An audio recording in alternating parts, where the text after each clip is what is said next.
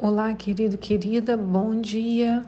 Hoje é dia 3 do 3 do ano 2022, é quinta-feira, e eu te convido para mais um devocional. Eu sou a pastora Nícia e nós temos, como de costume, três textos. Os nossos textos caminham entre o Pentateuco, os cinco primeiros livros na Bíblia. Sempre a primeira parte é, é a sequência do Pentateuco, a segunda parte é a sequência dos demais livros do Primeiro Testamento e a terceira parte é a sequência dos livros do Novo Testamento. Então, estamos em Êxodo 40, Esdras 5 e João 14, de 1 a 14. A pergunta de, no, de no, a pergunta de hoje é: Moisés pode nos ensinar em nossos ministérios? Então, Moisés, lá atrás, pode nos ensinar em nossos ministérios hoje? Ver... Bom, primeiro, né? Nós hoje finalizamos o livro de Êxodos.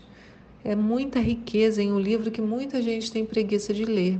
Por isso o devocional é importante, porque é aos pouquinhos e assim nos ajuda a manter a disciplina da leitura e também nos ajuda a, dar, a, a termos né, paciência para irmos até o fim. Não é preciso ter pressa, porque a cada dia temos um encontro garantido com o nosso Deus. Né? Às vezes há uma preocupação, não, eu vou ler a Bíblia toda em um ano. E aí, às vezes, são muitos textos em um dia só, desanima. Então, a gente está indo mais devagar. Agora, depois de tudo que aconteceu no livro de Êxodos, finalmente o tabernáculo será levantado.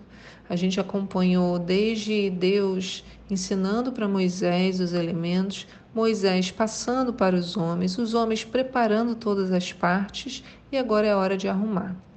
Ontem, no devocional, no texto de ontem, os elementos ficaram prontos e foram entregues a Moisés. E hoje Deus ordena a Moisés que o levante. Você já tinha percebido que era Moisés quem havia posto tudo nos lugares, né? Ele era o responsável, ele orquestrou tudo isso.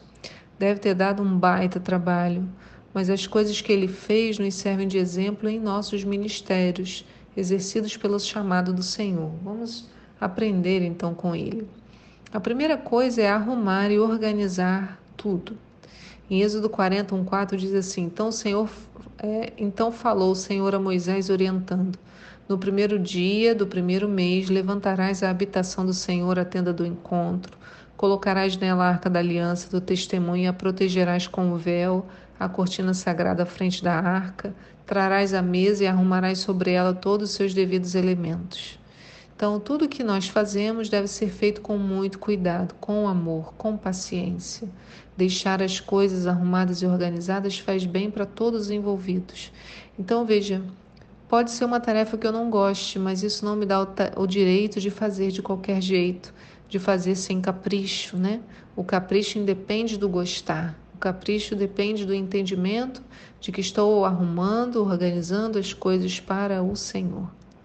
Segundo tópico é consagrar aquilo que se arruma e organiza. Então, não adianta só organizar e arrum, arrum, arrum, eita, arrumar e organizar. A gente tem que arrumar, organizar e consagrar. A gente vê no verso 9 de Êxodo 40.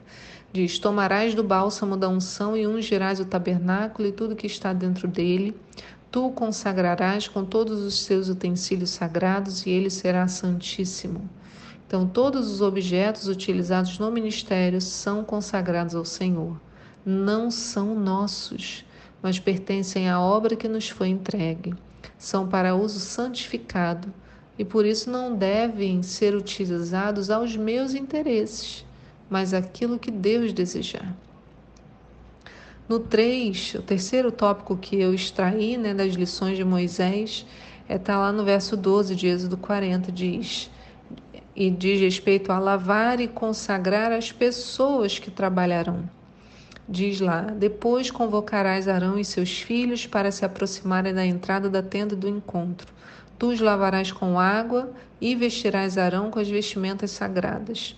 Tu ungirás e o consagrarás para que possa servir plenamente como sacerdote.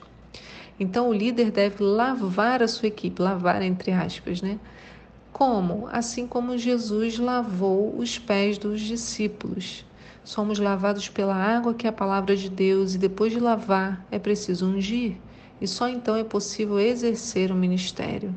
Por isso que Efésios 5:26 diz: a fim de santificá-la, tendo-a purificado com o lavar da água por meio da palavra. E lá em João 13, que nós falamos, levantou-se da ceia, tirou as vestes, tomando uma toalha, cingiu-se, Jesus, né? E depois deitou água numa bacia e começou a lavar os pés aos discípulos e a enxugar-lhes com a toalha que estava cingido. Então, se não nos lavarmos, isto é, sem a leitura da palavra, sem essa purificação, não é possível haver comunhão com Cristo. Disse quando Pedro falou, né, nunca me lavarás os pés, o que Jesus disse? Se eu não te lavar, não tem parte comigo, não viraremos um. E só depois desses três etapas, né, consagrar aquilo que é, arrumar e organizar, consagrar, lavar e consagrar as pessoas que trabalham, só depois é que houve a manifestação da presença de Deus.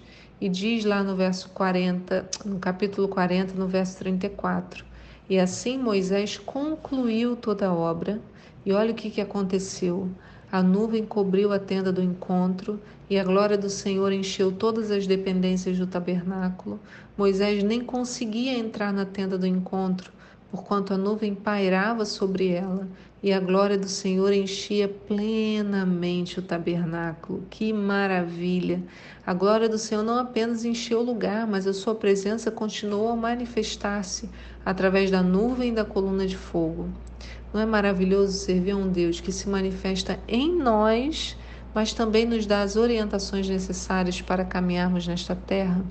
Então a nossa resposta é sim. Moisés tem muito a nos ensinar.